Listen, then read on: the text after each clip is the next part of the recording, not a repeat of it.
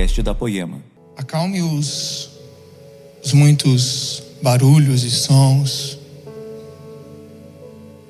da sua alma, da sua cabeça. Vamos encontrar um lugar de paz,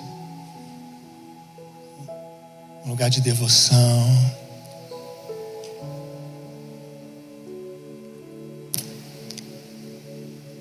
Espírito Santo.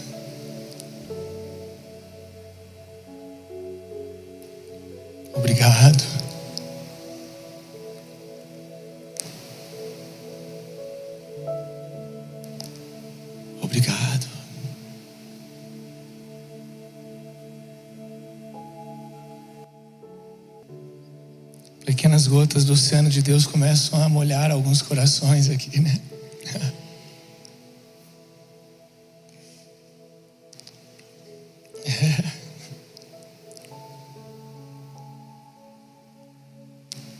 Aproveite mais um pouco esse momento. Se você sente de responder a Ele, responda.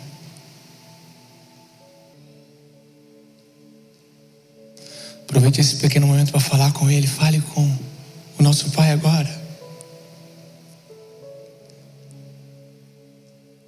Faça a sua oração de graças ou de petição a Ele.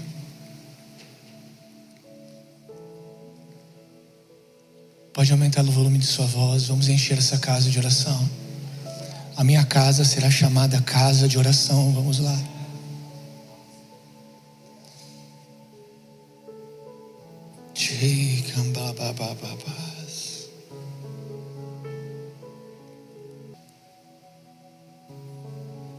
Aleluia. Se você puder agora com as mãos erguidas glorificar o nome dele. Glorifique, adore, diga que Ele é santo, diga que Ele é grande, diga que Ele é poderoso, diga que Ele é soberano, diga. Dê toda a honra, toda a glória que Ele merece, que Ele é digno. diga mais alto, diga para todos ouvirem quem é o nosso Deus, quem é o seu Deus, diga mais alto, vamos, mais alto e mais alto e mais alto e mais alto. Esquente suas palavras com devoção, com amor e mais alto. Oh Jesus, soberano glorioso, Pai da eternidade, príncipe da paz, santo, santo, quão doces são as tuas palavras, o teu toque nos santifica. As tuas palavras nos endireitam, nos dão o caminho, nos dão vida e a vida é você. Tu és o caminho, a verdade e a vida. Se existe uma vida para vivermos essa vida, se chama Jesus. Tu és a nossa vida, tu és a forma de viver, tu és aonde vivemos, aonde habitamos, aonde descansamos, aonde nos prostramos, aonde a quem adoramos, somente o Senhor. Caiam-se os ídolos, caiam-se as muitas vozes, queremos a Sua voz, queremos a Sua direção, a Sua palavra, pois está escrito, está escrito que o Senhor estaria conosco até o final dos dias, até o fim dos tempos, está escrito que o Senhor disse que estaria conosco, e obrigado, e nós nos colocamos contigo, aplaude o nome dEle. Oh.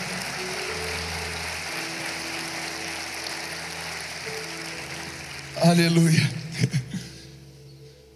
Deixa eu parar aqui, senão não tem pregação e vão brigar comigo. Só se Jesus não deixar, e não tem aí, não importa se brigarem. Vocês estão felizes? Eu estou quase caindo para trás aqui. Se eu cair, alguém pega o microfone e termina. O esboço está aqui aberto, não vai fechar, não, pode ir. Aleluia. Eu estou anestesiado aqui, meu Deus.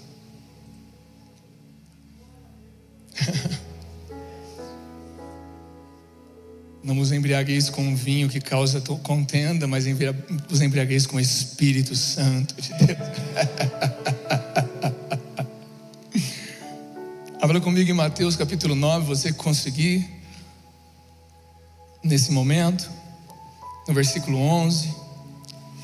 Vendo isto, o versículo 11 fala assim: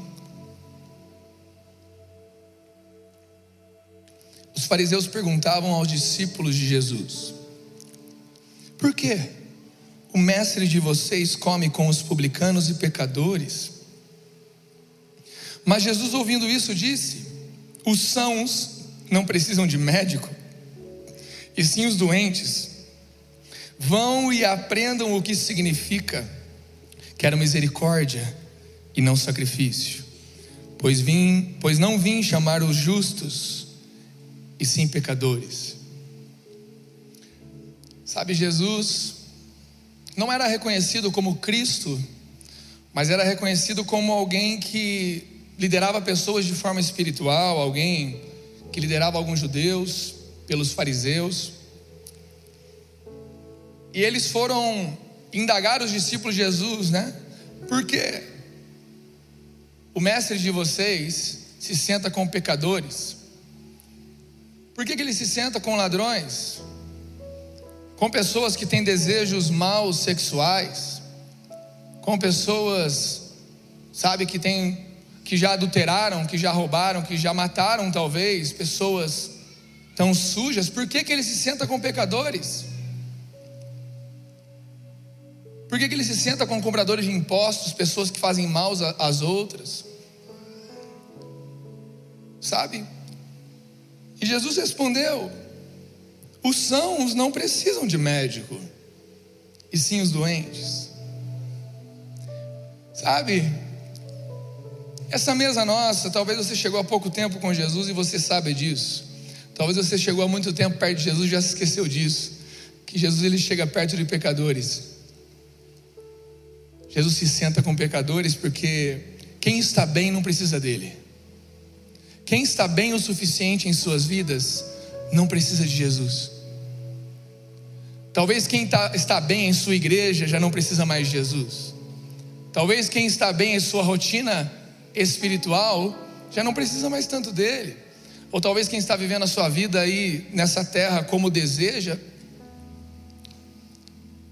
Mas aqui fala: Eu vim para os doentes, pois eu não vim chamar os justos e sim pecadores. Deixa muito claro para nós que Jesus, ele fez uma grande mesa com pecadores como nós. Jesus se sentou à mesa conosco. Ele não escolheu os bons homens dessa terra, as boas mulheres, ele escolheu a gente. E, e de repente nós vemos Jesus dizer: Eu quero que vocês aprendam o que é misericórdia, porque Deus fala: Eu quero misericórdia e não sacrifícios. Por que vocês se veem melhores do que os pecadores? Por que vocês acham que Jesus não pode se sentar com pecadores, porque vocês acham que eu não posso? Jesus fala. Porque em Lucas 15, versículo 7 fala: Digo a vocês que assim haverá mais alegria no céu por um pecador que se arrepende do que por 99 justos que não necessitam de arrependimento. Sabe, vale mais um pecador essa noite que tem do que se arrepender do que 999 pessoas do que que sentem que não têm do que se arrepender. Justos, bons aos olhos dos homens, bons aos olhos éticos, morais, talvez até religiosos. Porque a questão, o valor em Jesus não está em ser pecador, mas em ser um pecador arrependido. E a verdade é que todos nós somos pecadores. Alguns se acham que não são mais. E outros podem gostar tanto do pecado que não se arrepende. Então a questão que diferencia alguém de estar na mesa de Jesus não é a qualidade de vida que você tem, mas é o tanto de arrependimento que tem no seu coração. Porque um pecador arrependido alegra o céu. 99 pessoas que não têm do que se arrepender, não mexem em nada no céu. O céu não responde a pessoas que não têm do que se arrepender. Os céus não se movem e eles nem percebem alguém que se sente bom o suficiente ou se sente satisfeito em sua vida, que não tem do que se arrepender. E o mais legal é que Jesus se senta com a gente. Ele, ele olha para nós, pecadores, e se senta conosco. Porque ele sabe a alegria que tem no céu de um pecador se arrepender. Ele olha para nós em nossos dias cheios de lágrimas, de tristezas, de dores. Ele vê em nós um potencial de uma comunhão. para que isso aconteça, só basta a gente se arrepender, olhar para Ele. Porque olha o que fala em Mateus capítulo 4, versículo 16: O povo que vivia nas trevas viu uma grande luz Sobre os que viviam na terra da sombra da morte, raiou uma luz.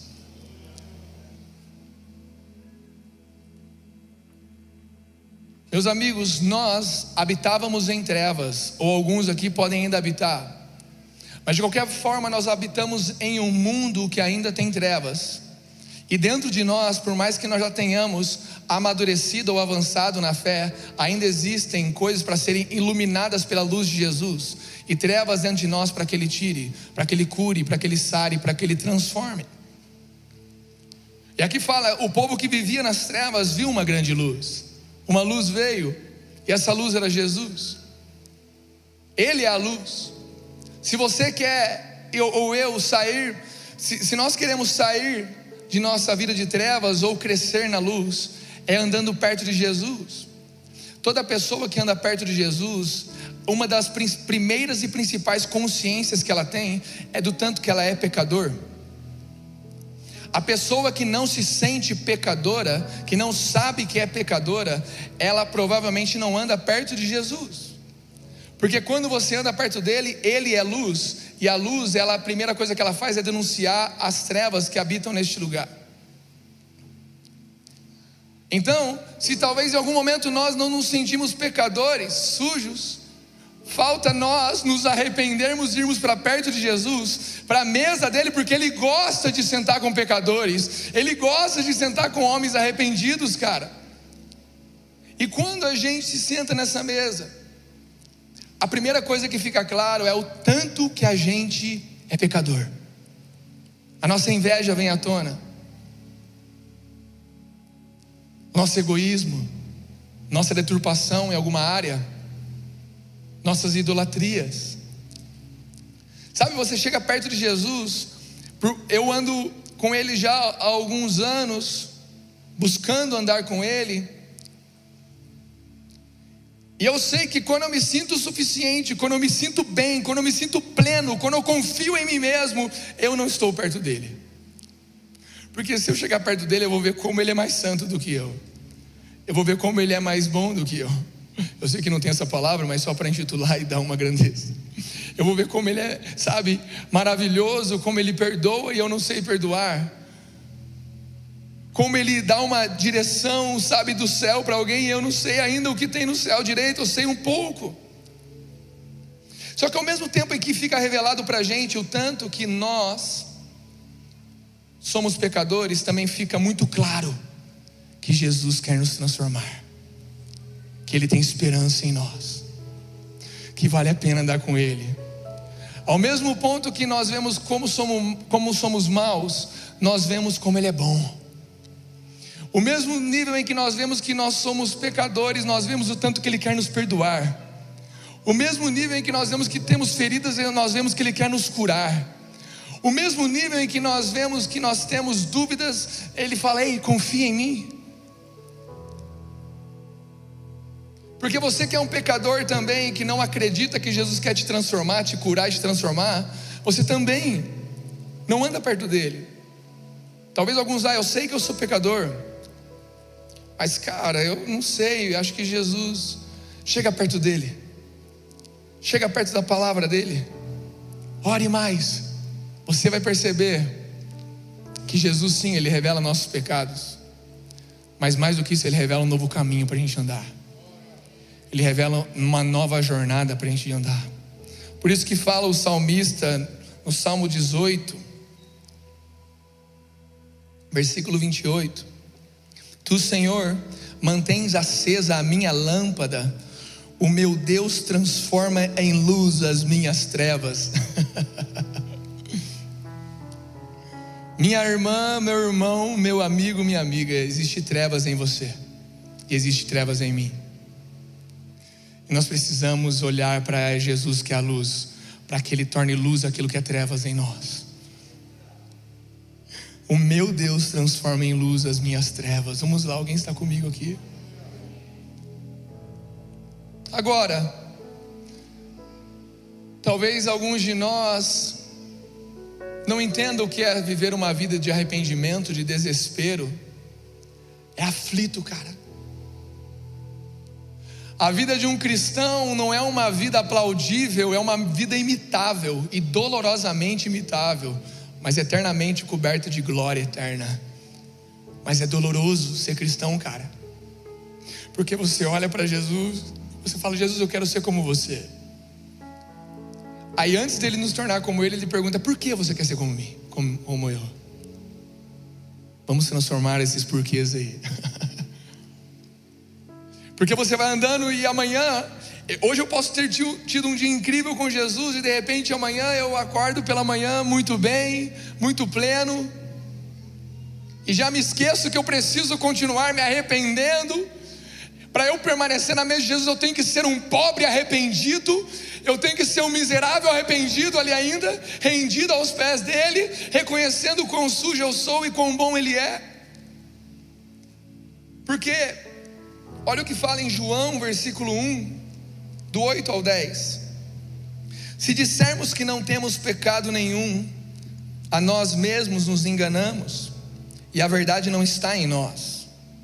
Se confessarmos os nossos pecados, Ele é fiel e justo para nos perdoar os pecados e nos purificar de toda injustiça. Se dissermos que não cometemos pecado, fazemos dele um mentiroso e a Sua palavra não está em nós.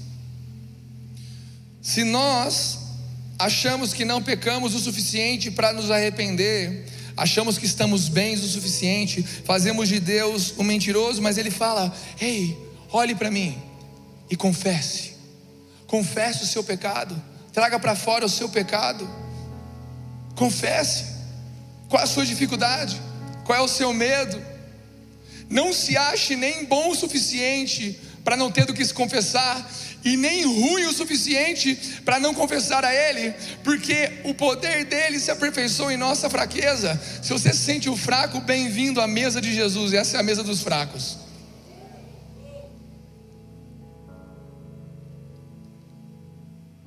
Aqui não é a mesa dos fortes, é a mesa dos fracos, cujo temos um Deus forte, um Deus poderoso, um Deus glorioso, um Deus que nos renova, nos fortalece, nos guarda, nos direciona no dia bom, no dia mal, na morte, na vida. Se vivemos é para Ele, se morremos é para Ele também. E a Bíblia fala que se confessarmos, Ele é fiel para nos perdoar os pecados e nos purificar. Ele não somente nos perdoa, mas Ele nos transforma. Jesus não somente nos perdoa, mas Ele nos transforma. Ele te transforma e te perdoa, se nós confessarmos. Agora, uns versículos antes, em 1 João capítulo 1, fala a mensagem que dele ouvimos, no capítulo 1, versículos 5 e 7 agora, a mensagem que dele ouvimos e que anunciamos a vocês é esta: Deus é luz. Fale comigo, Deus é luz. E não há nele treva nenhuma.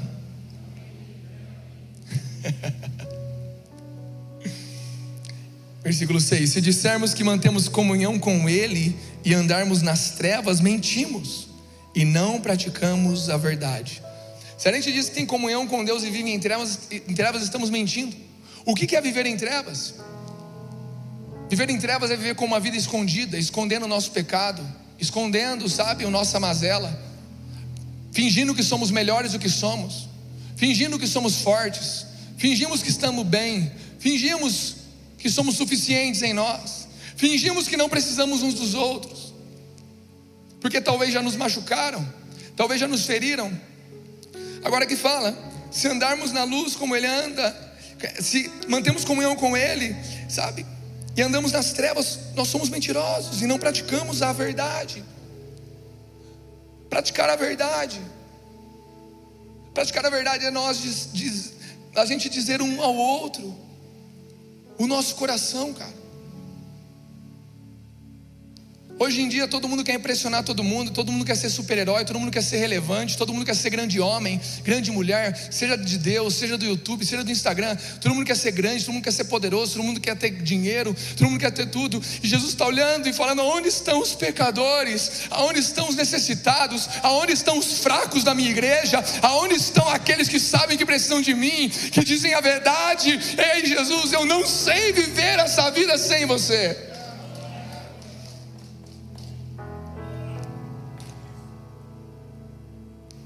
Agora, olha o que fala no versículo 7, que precioso: se andarmos na luz, como Ele está na luz, mantemos comunhão uns com os outros. Sabe por que você ou eu às vezes queremos andar sozinhos, queremos andar na solidão, para que as pessoas não percebam nossas falhas, nossas dores, nossas feridas, para que as pessoas não percebam aquilo que já me machucou, aquilo que já te machucou, as dúvidas que nós temos. Sabe, enquanto nós andamos sozinhos, nós conseguimos andar em trevas, porque aqui fala: se andamos na luz, nós mantemos comunhão uns com os outros. A comunhão uns com os outros nos estica. Andar com as pessoas da igreja, as pessoas que Deus nos confiou, não sozinhos, não vivendo a nossa vida do nosso jeito, mas andando com as pessoas. Fica claro para nós nossas falhas, nossas faltas, nossas dificuldades. Fica claro para nós aquilo que falta em nós, aquilo que tem de excesso. Agora, se andamos sozinhos, ou se andamos sempre no mesmo nicho de amizade, nós nunca vamos perceber nossas trevas. Se a gente andar sempre sozinho ou com as mesmas, os mesmos amigos, o mesmo círculo de amizade, a gente vai se acomodar em nossas trevas.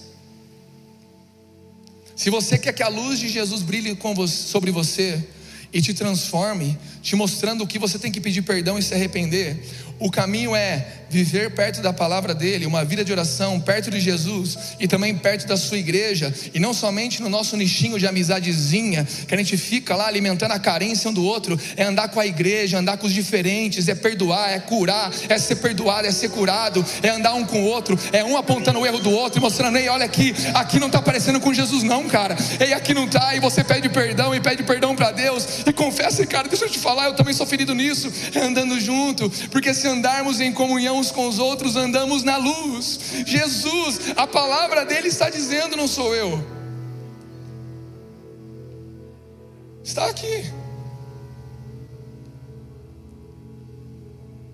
Se andarmos na luz como Ele na luz está, mantemos comunhão uns com os outros. E olha o melhor: e o sangue de Jesus, seu Filho, nos purifica de todo pecado. Aplaude o sangue dele, vamos lá.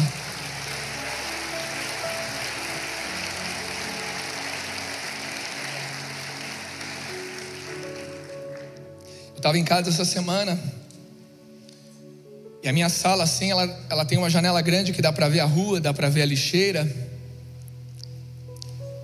Enquanto eu estava ali no início da tarde, depois do almoço, fui pegar o lixo, tinha dois lixos bem grandes. Fui pegar os lixos de casa, trabalhoso, tem que fechar o lixo, tem que tirar, tem que levantar, e você suja a mão, e começa a pingar o lixo, aí você tem que andar cinco lixos assim, né? Não sei quantos mais. Aí tem que ficar lá, e dois lixos ainda, meu amigo, você tem que. E é sujo, é pesado, é cansativo ter que tirar o lixo ali, ó. Nossa, que fedor, nossa, que sujeira, é, é, é ruim mexer no lixo. É. Essa semana tinha até aquelas larvas que parecem uns arroz vivos, sabe?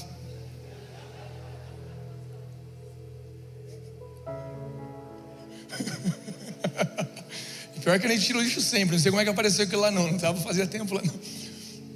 Mas aí eu coloquei o lixo lá fora e fui. E veio o meu dia, minha tarde. Passa sempre 5 e meia da tarde, 6 horas, o lixeiro lá. Aí eu ouvi o barulho do lixo, do lixeiro. Deu uns 15 minutos que eu tinha ouvido, eu, desci na sala e vi minha lixeira vazia. Sabe? Eu vi que o lixo tinha ido embora. Naquele momento, Jesus falou comigo: O Espírito falou comigo e falou assim: a sua ligeira está vazia. Como foi para você esvaziá-la? O lixeiro entrou dentro da sua casa e arrancou o lixo? Não, você teve que pegar e expor ele para o lixeiro vir buscá-lo. Você teve que tirar para fora o seu lixo. Você teve que sujar as suas mãos. Você teve que sentir o peso, o fedor do lixo, a dor do pecado, da ferida, da mágoa, do rancor. Você teve que ver quem você era primeiro. Só que depois que você põe o lixo para fora, você só descansou, porque você sabia que em algum momento o lixeiro ia passar e levar o lixo embora. Meu amigo, é assim com Jesus. Para tirar para fora o que é negro, o que, o, o que é trevas em nós, para tirar para fora o que é trevas, é sujo, é doloroso, é pesado, é duro, é, é, é fedorento. E por isso nós temos um ao outro para que nós nos ajudemos nesse processo. O mais legal é que os irmãos pegam o lixo um do outro junto. Só que depois que você pôs para fora, relaxa descansa, porque em algum momento Jesus vai passar e levar embora aquele lixo. Jesus não entra dentro do seu coração e arranca o lixo, ele espera que você exponha-o para ele. Ele não vai invadir seu coração e arrancar o lixo que tem dentro. Ele vai deixar a luz dele brilhar, mostrar o que tem de ruim no seu coração. Aí você confessa. Confessa a ele, confessa aos irmãos que Deus te deu de confiança e espera Descansa porque Ele vai vir e vai limpar. Ele vai vir e vai curar. Ele vai vir e vai renovar. Ele vai vir e vai restaurar. Sabe? Agora a lixeira sua está vazia ou está cheia? Porque ela pode estar tá vazia porque você tirou o lixo para fora e Jesus levou embora, ou porque o lixo está lá dentro escondido e ninguém vê. Talvez a nossa lixeira está vazia porque o lixo está tudo escondido. Nossas mágoas, nossas dores, nossas dúvidas, nossas feridas, nosso pecado. Quem olha por fora tá linda a casa, sem lixo. Quem entra lá dentro, o negócio tá feio. Sabe quem mais percebe? Sua esposa, seu marido, seus filhos. Aí a gente começa a achar que eles são chatos. Não, eles estão dizendo que alguma coisa está fedendo, cara. Eles começam a gritar, eles começam a chorar, as coisas começam a não dar certo. E você começa a querer divorciar, começa a querer abandonar seus filhos, começa a querer ir para joguinhos de videogame para você aliviar suas dores, para Netflix, fugindo da vida, indo para os amigos, indo para bebedeira exacerbada, sabe? Você começa a se perder, mas na verdade a sua família está dizendo: ei, ei, ei, tem alguma coisa fedida aqui dentro. E a lixeirinha está lá vazia. Porque você não está querendo sujar as mãos com o seu lixo. Sabe? Nós precisamos expor a Jesus o nosso lixo, cara, para que ele leve embora. O nome dessa mensagem é A Lixeira Vazia. E, e alguns de nós já estão começando ou já estão há algum tempo trabalhando pela limpeza um do outro. Se você está servindo lá nos sentinelas, você está cooperando para com a limpeza um do outro. Se você está servindo no Poeminhas, na Poema Store, no Ministério de Adoração, nos GCs que estão para voltar logo, em nome de Jesus, ore por isso, amém? Posso ouvir um amém? Esteja intercedendo pelos nossos GCs. Se você serve em algo no staff, você já está cooperando de alguma forma para a purificação do povo de Deus, para a nossa limpeza. E vão comigo em João capítulo 1, por favor.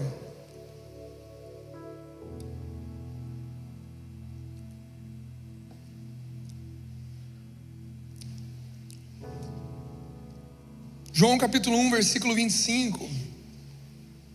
Viraram para João Batista e perguntaram: então por que você batiza se você não é o Cristo, nem Elias, nem o profeta? Aqui, João Batista é indagado em sua qualificação para batizar as pessoas. Por que, que você batiza? Por que, que você trabalha para limpar as pessoas? Se você não é o Cristo, não é um profeta, não é Elias, quem é você? Talvez uma mensagem como essa ou quando você percebe os seus pecados, você começa a desanimar. Você começa a querer parar de servir. Ah, cara, eu, eu ainda sou muito ruim, eu sou muito mal. Eu preciso parar, eu preciso dar uma pausa. Você ou eu começamos a querer desanimar de estar na igreja. Ah, cara, eu pequei, eu tenho que parar. Eu quero sair do ministério, eu quero sair daquilo. Porque as coisas começam aí. Quem você é para você trabalhar pelas pessoas? Quem você é para você batizar João Batista? Quem você pensa que é? Agora, olha o que João respondeu: Eu batizo com água, mas no meio de vocês está alguém que vocês não conhecem. Ele não disse que ele era melhor do que aquilo que as pessoas falavam dele. Cara, eu nem sou nada mesmo.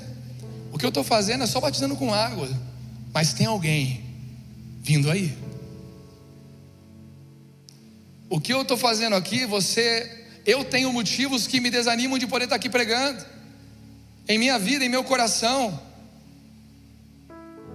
Não me sinto plenamente qualificado e capacitado. Já senti só nessa semana umas algumas vontades de parar. Olhando para mim mesmo. Mas eu batizo com água. No meio de nós está vindo alguém que nós não conhecemos. Está vindo alguém que vocês não conhecem.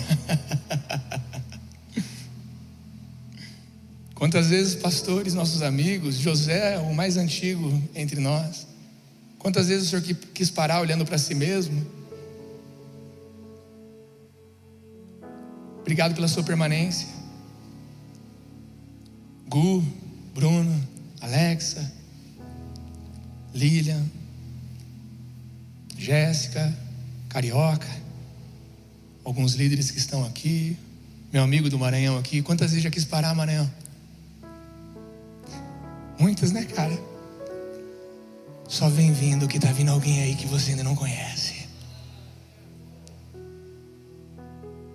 Nós não fazemos pelo que somos, é pelo que Ele é.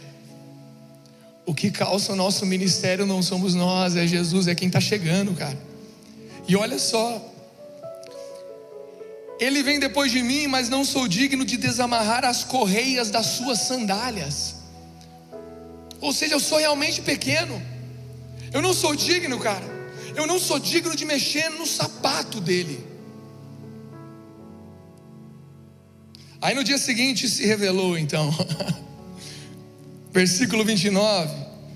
No dia seguinte, vendo que Jesus vinha em sua direção, João Batista disse: Eis o Cordeiro de Deus que tira o pecado do mundo. Eis ele aí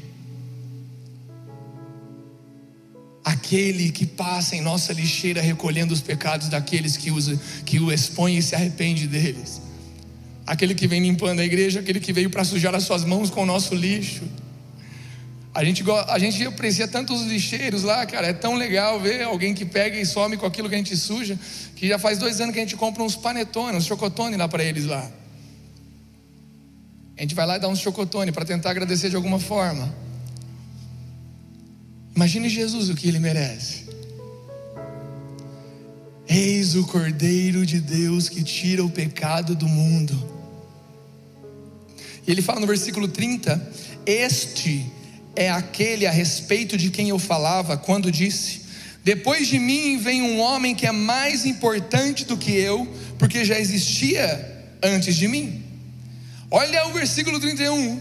Eu mesmo não o conhecia o próprio João Batista, que estava ali batizando com águas, que disse: Está entre vocês alguém que vocês não conhecem. Eis o Cordeiro de Deus que tira o pecado do mundo. Ele é aquele de quem eu falava. E eu digo para vocês uma coisa: nem eu mesmo estava ligado quem ele era, cara. Eu mesmo nem o conhecia. Eu não o conhecia. Sabe, eu quero dizer para você: existem três tipos de pessoas aqui os que não conhecem Jesus, os que conhecem um pouquinho mais Jesus os que conhecem um pouquinho mais Jesus. Três tipos. Que conhecem mais, uns mais ou menos e outros não conhecem. Eu quero falar com os três, incluindo-me no meio de, desses três aí. A parte que nós ainda não conhecemos de Jesus é muito maior do que a parte que nós já conhecemos dele. Por mais que você seja a pessoa nessa casa que mais conheça Jesus, aquilo que você não conhece dele é infinitamente maior do que aquilo que você já conhece. Por isso João disse: Eu mesmo não o conhecia. Eu mesmo não o conhecia.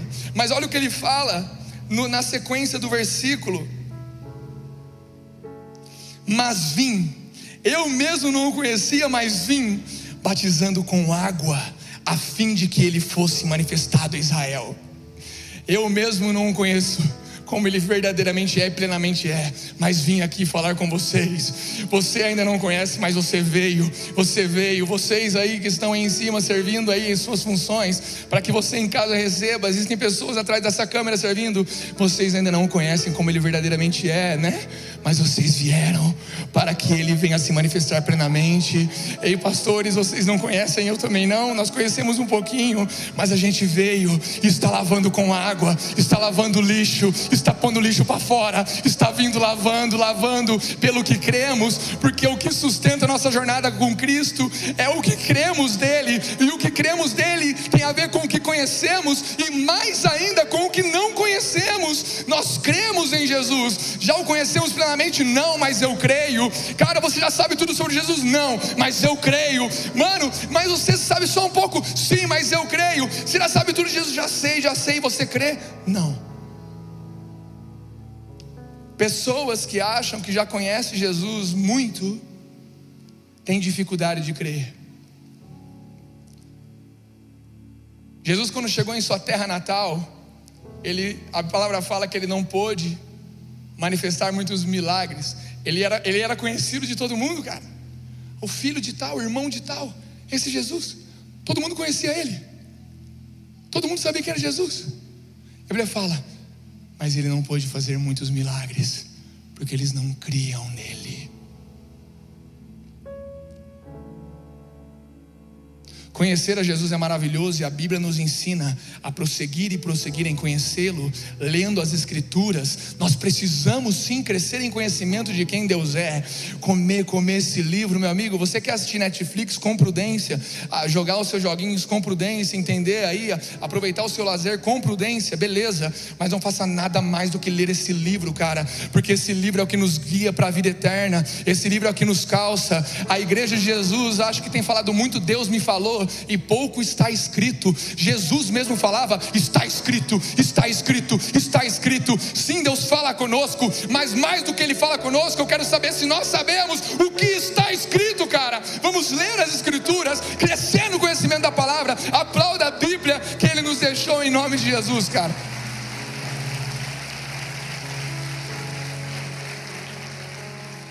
Nós temos que caminhar em conhecer Ele diariamente, mas nunca o que eu conheço dele pode ser maior do que o tanto que eu creio nele. O que eu conheço de Jesus não pode ser maior do que o tanto que eu creio nele. Alguém está comigo aqui?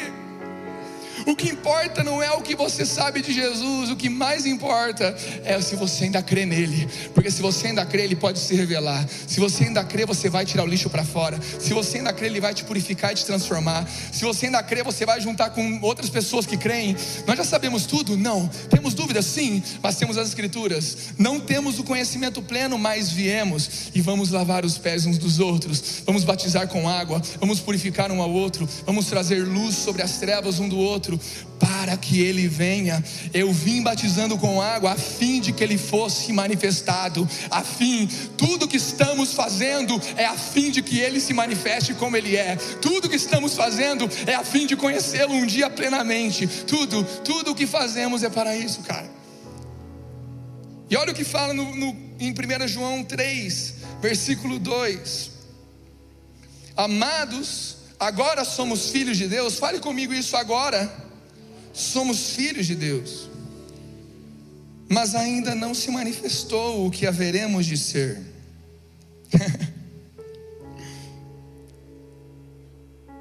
ainda não somos o que seremos. Seremos ainda um dia melhores do que isso, glória a Deus. Sabemos que quando Ele se manifestar, ou seja, Jesus, seremos semelhantes a Ele, porque haveremos de vê-lo como Ele é. Ninguém ainda o viu como Ele plenamente é, está aqui escrito. Ninguém. Agora nós nos movemos na esperança, versículo 3. E todo o que tem essa esperança, nele purifica a si mesmo, assim como ele é puro. Você tem esperança nisso aqui? Quantos aqui? Vamos lá, alguém? Erga suas mãos como um ato de humilhação e rendição e confiança nele. Aleluia.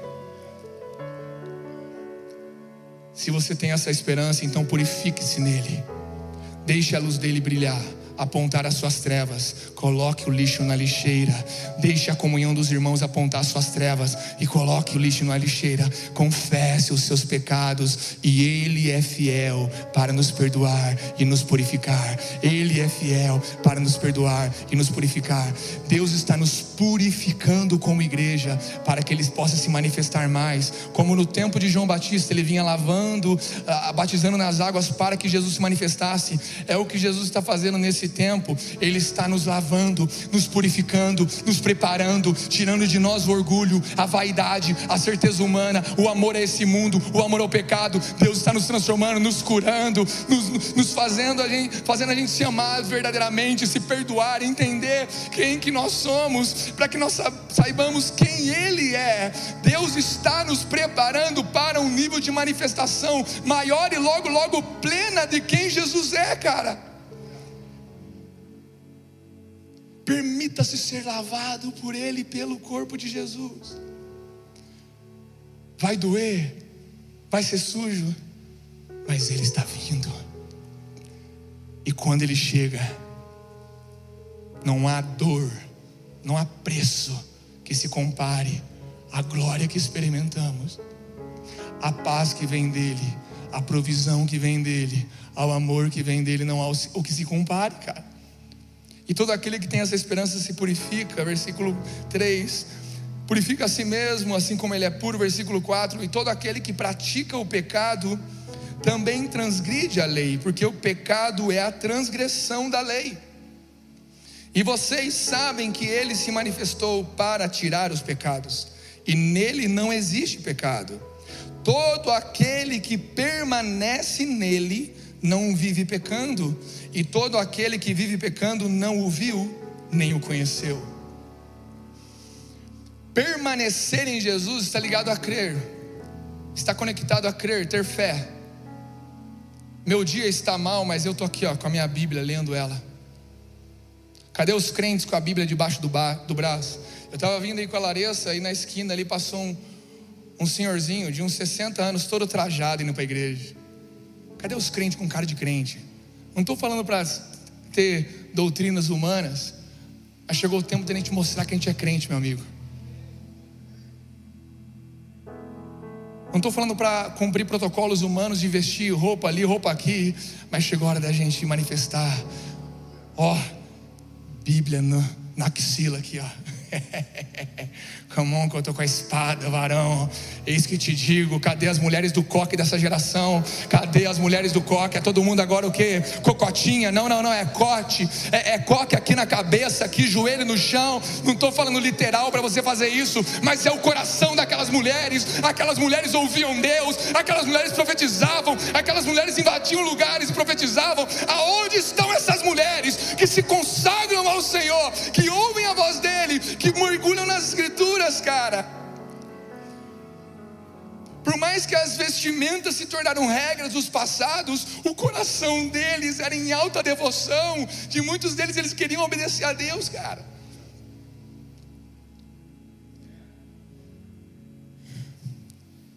Permanecer nele, permanecer, aquele que permanece crendo não vive pecando.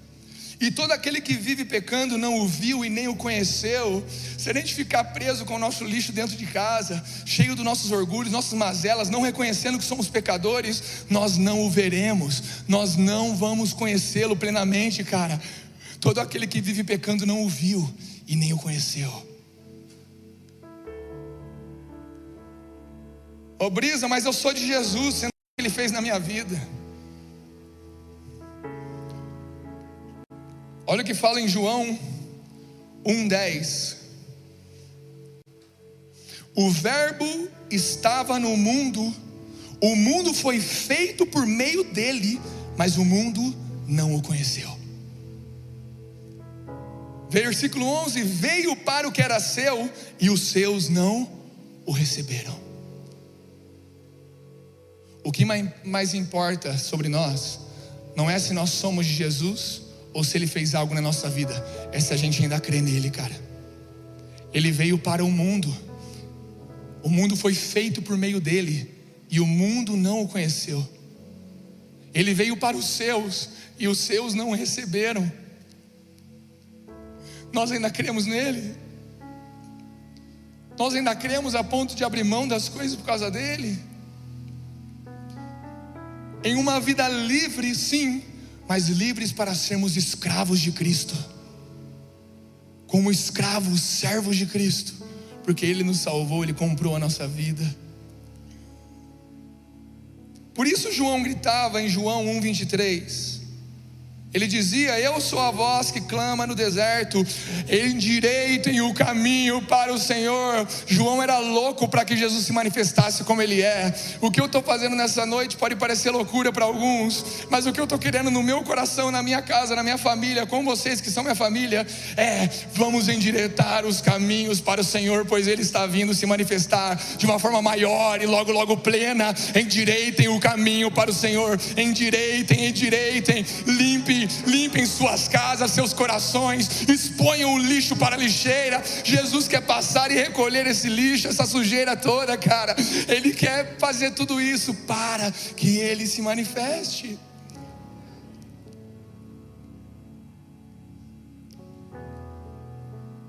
Mas o nosso, nosso maior papel não é apontar para as pessoas agora, sabe? O meu e o seu maior papel não é a gente exigir algo de alguém, não é a gente cobrar alguém. Nós temos sido até que bem críticos quanto às pessoas.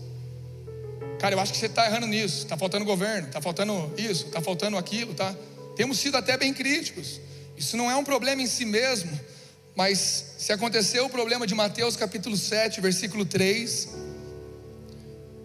por que você vê o cisco no olho do seu irmão, mas não repara na trave que está no seu próprio? Ou como você dirá a seu irmão: Deixe que eu tire o cisco do seu olho, quando você tem uma trave no seu próprio? Hipócrita, tire primeiro a trave do seu olho, e então você verá claramente para tirar o cisco do olho do seu irmão.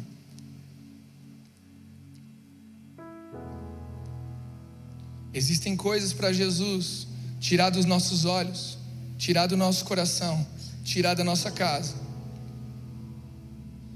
Nós temos sido críticos, crítico com as pessoas muitas vezes, porque nós somos ruins naquilo. Muitas vezes um egoísta tem facilidade de identificar um outro egoísta. Muitas vezes um orgulhoso tem, tem facilidade de identificar outro orgulhoso. Um pervertido sexual tem facilidade de identificar outro também. É muito fácil a gente perceber as maldades nas pessoas que tem na nossa maldade. Só que a ajuda que nós temos que dar um ao outro não pode ser embasada na nossa maldade, mas na bondade de Jesus, cara. Jesus tem que tirar a trave de nossos olhos, dos nossos olhos, tirar o lixo de dentro de nós, nos purificar, para que a gente possa ajudar as pessoas não com base na nossa maldade, mas com base na bondade de Cristo, cara. Vocês vão poder ajudar melhor as pessoas e eu também vou poder melhor, ajudar melhor as pessoas à medida em que eu vou sendo limpo. Eu vou poder olhar um cisco no seu olhinho. Se primeiro eu tirar do meu olho a trave que me cega de poder te ajudar com o amor de Jesus, cara. Eu vou poder tirar o cisco do seu olhinho. se primeiro eu tirar o orgulho do meu coração para eu poder te ajudar em Jesus. Eu vou poder ajudar a limpar muitas pessoas. Mas antes de limpar alguém, se limpe.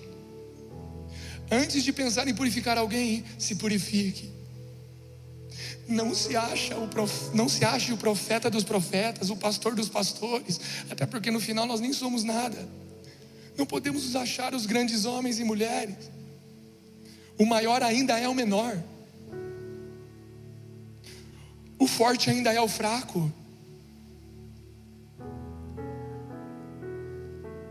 Deus ainda se aperfeiçoa em nossa fraqueza. Será que alguém aqui pode se arrepender nesse momento e alegrar os céus? Ou você será que é um justo que não se arrepende? Eu sou o primeiro que peço perdão ao Senhor aqui neste lugar. Limpe os nossos olhos, Jesus. Tire a trave de nossos olhos, Jesus.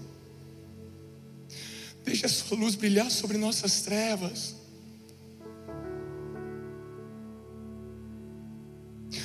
Perdão, Jesus. Nós queremos sim servir as pessoas como o Senhor nos manda. Mas tire a trave de nossos olhos. Me mostre o lixo que possa ter no meu coração, uma ferida, uma mágoa, uma dor. Me ajude a expô-la, a confessá-la.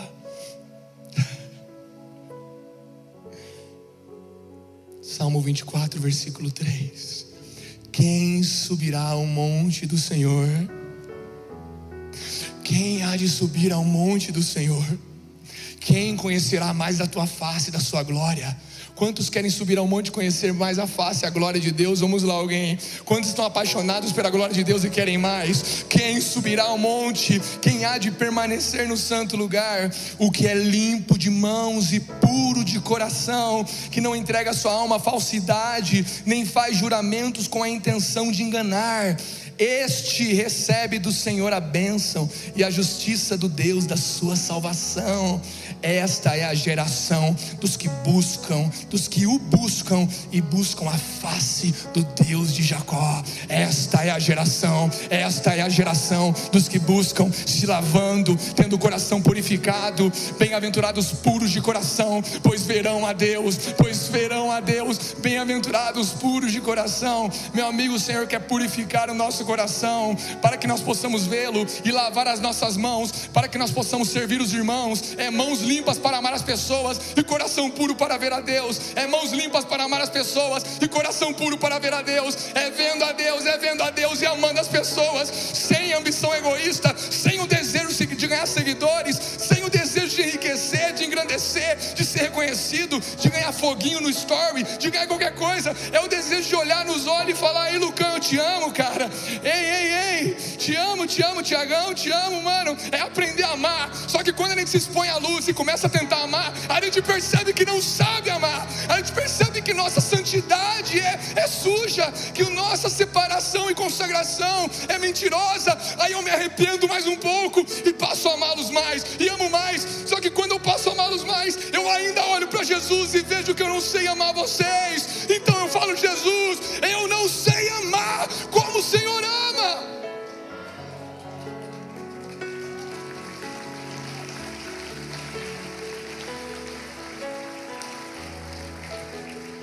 Tudo isso está nos preparando, meus amigos.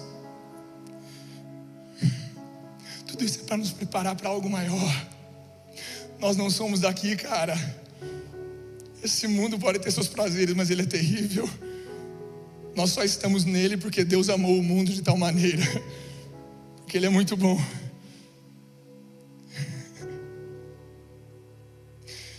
E qual é a nossa esperança? João 1, 5. A luz resplandece nas trevas, e as trevas não prevaleceram contra ela, cara.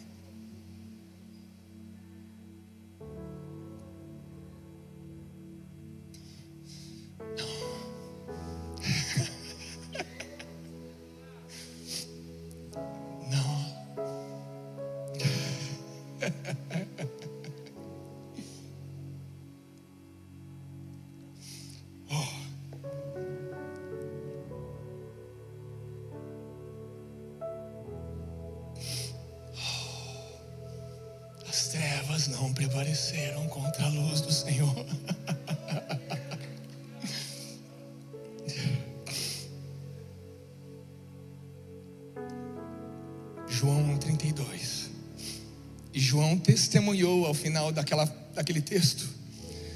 Viu o Espírito do, descer do céu como pombo e pousar sobre ele, cara. Eu não o conhecia. Aquele, porém, que me enviou para batizar com água aquele porém que nos chamou aqui para essa noite, aquele porém que disse: ei, vai lá naquele domingo, ei, vai naquela igreja, ei, continua lá. Quando você estava triste, magoado com a poema, ele disse: ei, continua lá, continua, perdoa, continua. Aquele que nos disse: ei, continua lavando, continua sendo lavado. Aquele porém que me disse para batizar com água, que me enviou para isso, me disse também, ele também me disse: aquele sobre quem você vir descer e pousar o Espírito, esse, esse é o que batiza com o Espírito Santo. Esse, pois eu mesmo vi e dou testemunho de que Ele é o Filho de Deus. Por que esvaziar a lixeira? Por que encher ela de lixo? Por que expor o pecado? Para que essa dor? Para que? Para que? Para que a gente possa se esvaziar de nós mesmos, esvaziar desse mundo e poder ser sobre nós derramado o Espírito Santo, mais dele mais dele, mais dele. O que Deus quer é levantar homens não cheios de informação e conhecimento, mas cheios do Espírito Santo, cara, cheios do Espírito Santo. Chegou a hora da geração cheia do Espírito Santo voltar a aparecer na terra, em número no qual jamais viu. As pessoas hoje sabem de muita coisa, mas poucos são cheios verdadeiramente do Espírito Santo, e eu me coloco no meio deles, vulnerável, para que o Senhor me limpe, para que vocês trabalhem para me limpar, para que o corpo me limpe, e então eu possa ficar vazio, a lixeira vazia, o quintal vazio de lixo, e eu diga: Eis-me aqui, Senhor, eis-me aqui, porque eu vim lavando alguns, eu vim permitindo que outros me lavassem, mas eu vi a pomba descer sobre alguém, e esse alguém me disseram que Ele é o que batiza com o Espírito Santo. Eu quero que você agora se coloque perante o Senhor, se coloque com o coração de pé, ajoelhado, se quiser vir à frente, quiser se deitar, quiser fazer o que você quiser, mas coloque-se em postura perante Ele como alguém que quer fazer parte desse, desses homens e mulheres que se arrependem, que se expõem, não tem vergonha. Talvez do dolorido você vir aqui à frente, se arrepender, se ajoelhar.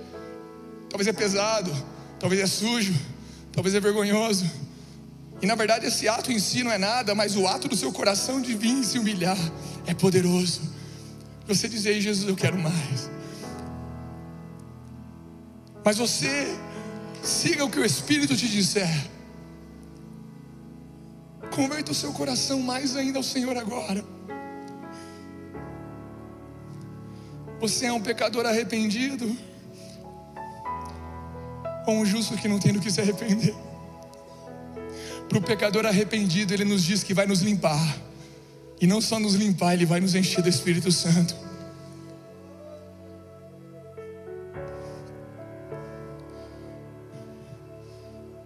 Vamos, comece a levar um clamor aqui.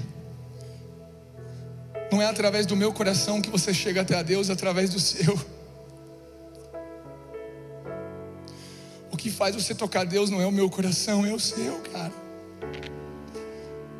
Está em casa com a sua família, convide sua esposa, convide seu marido para mergulhar no Senhor agora.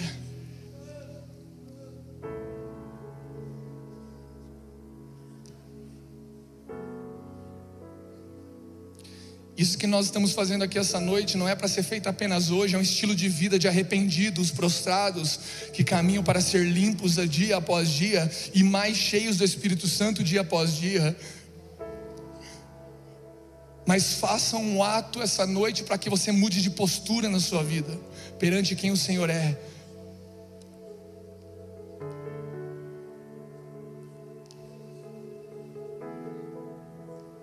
Aumente o seu clamor, aumente o seu desespero.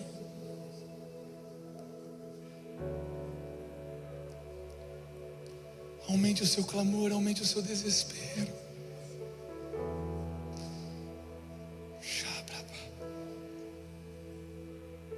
Somos pecadores arrependidos, Jesus. e o Senhor se senta com pecadores. Eu li, eu li Jesus. Eu li Jesus que o Senhor se senta com pecadores. Eu li. Está escrito que o Senhor senta-se com pecadores. E eu li também que o Senhor disse, você mesmo, Jesus disse, você mesmo, que há mais festa no céu quando um pecador se arrepende do que quando os justos não têm do que se arrepender. Não nos permita sermos justos que não têm do que se arrepender, Pai. Queremos ser pessoas arrependidas, arrependidas todos os dias, até que sejamos perfeitos como o Senhor é, Deus. Teremos muito do que se arrepender. Vamos lá.